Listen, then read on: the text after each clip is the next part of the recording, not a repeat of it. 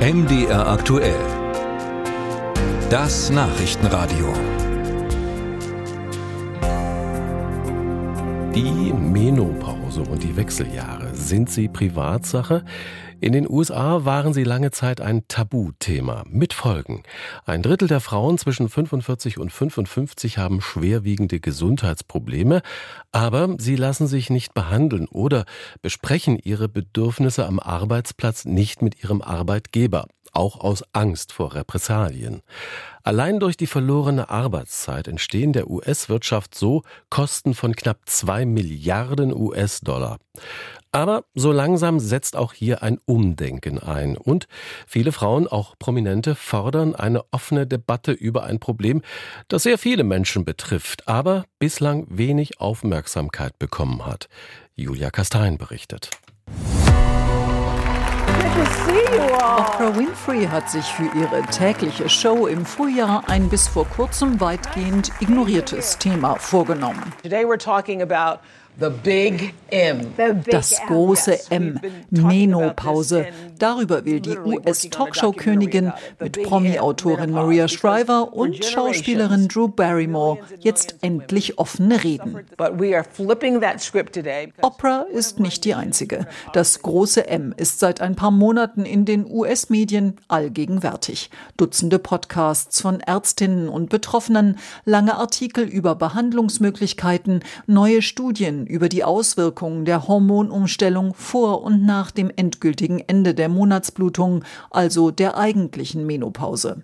Die sogenannten Wechseljahre beginnen meist zwischen Mitte 40 und Mitte 50, dauern häufig über fünf, manchmal sogar über zehn Jahre und verursachen bei vielen Frauen Symptome von Hitzewallung über Schlafstörungen bis hin zu Muskel- und Gelenkschmerzen, Depressionen und Herzrasen. Nicht gerade sexy, sagt Frauenärztin Jewel Kling von der renommierten Mayo Mayo Clinic aus Scottsdale, Arizona im Video-Interview. The symptoms themselves are not very sexy, right? So people don't want to talk about hot flashes and night sweats. Wer redet schon gern über Hitzewallungen und Nachtschweiß? Aber wir müssen drüber reden, damit Frauen verstehen, dass das ein normaler Teil ihrer Erfahrung ist.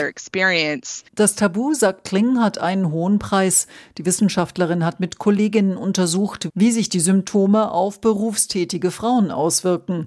Das Ergebnis? 13 Prozent der über 4000 Studienteilnehmerinnen berichteten, dass die Wechseljahrbeschwerden ihre Arbeitsfähigkeit beeinträchtigt hätten. 11 Prozent sagten, sie wären deswegen schon zu Hause geblieben, im Schnitt drei Tage im Jahr. Und ein Prozent gab sogar an, sie hätten wegen der Beschwerden ihren Job aufgegeben oder seien gefeuert worden.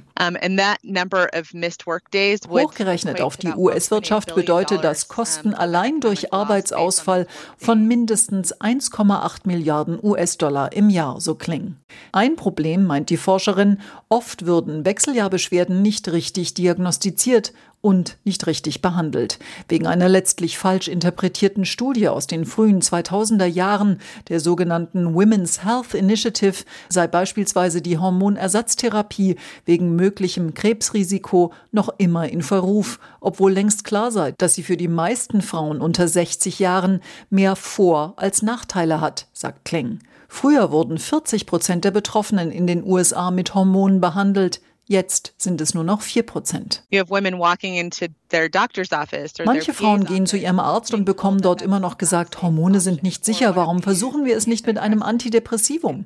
Aber solange Mediziner die Risiken nicht komplett verstehen und auch nicht finden, dass Frauen es verdienen, behandelt zu werden, solange werden wir auch nicht offen über dieses Thema reden. Ignorieren sei jedenfalls keine Option mehr, weil es zu viele Menschen betrifft. Oder wie Oprah es kürzlich formulierte, no Der Menopausenzug holt dich auf jeden Fall ein.